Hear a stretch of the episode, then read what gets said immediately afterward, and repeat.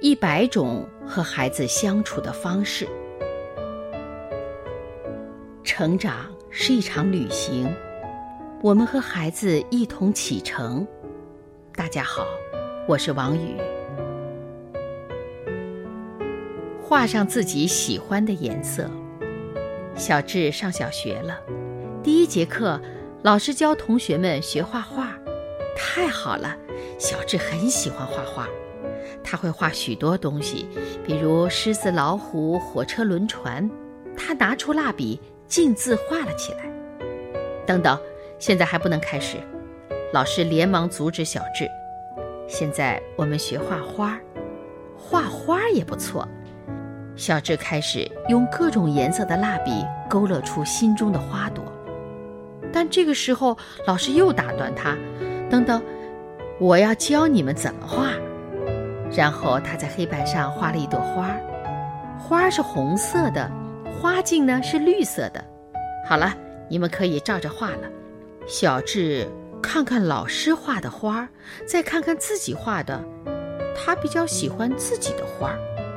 但很快，小智学会等着看着，然后跟着老师做相同的事儿。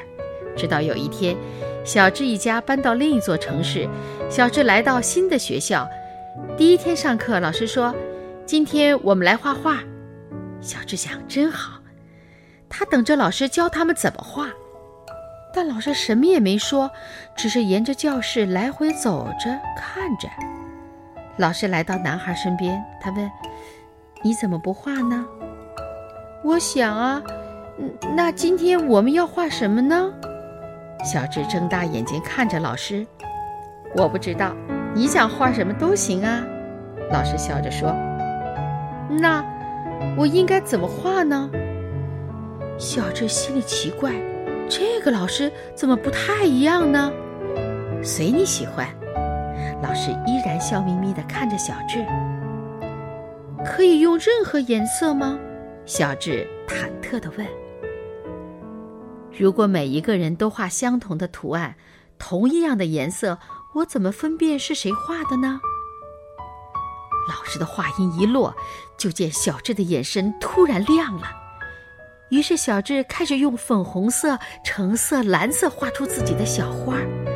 他太喜欢这所新学校了。别让成人的规矩扼杀了孩子的想象。还有怎样的花朵能比孩子的心更美呢？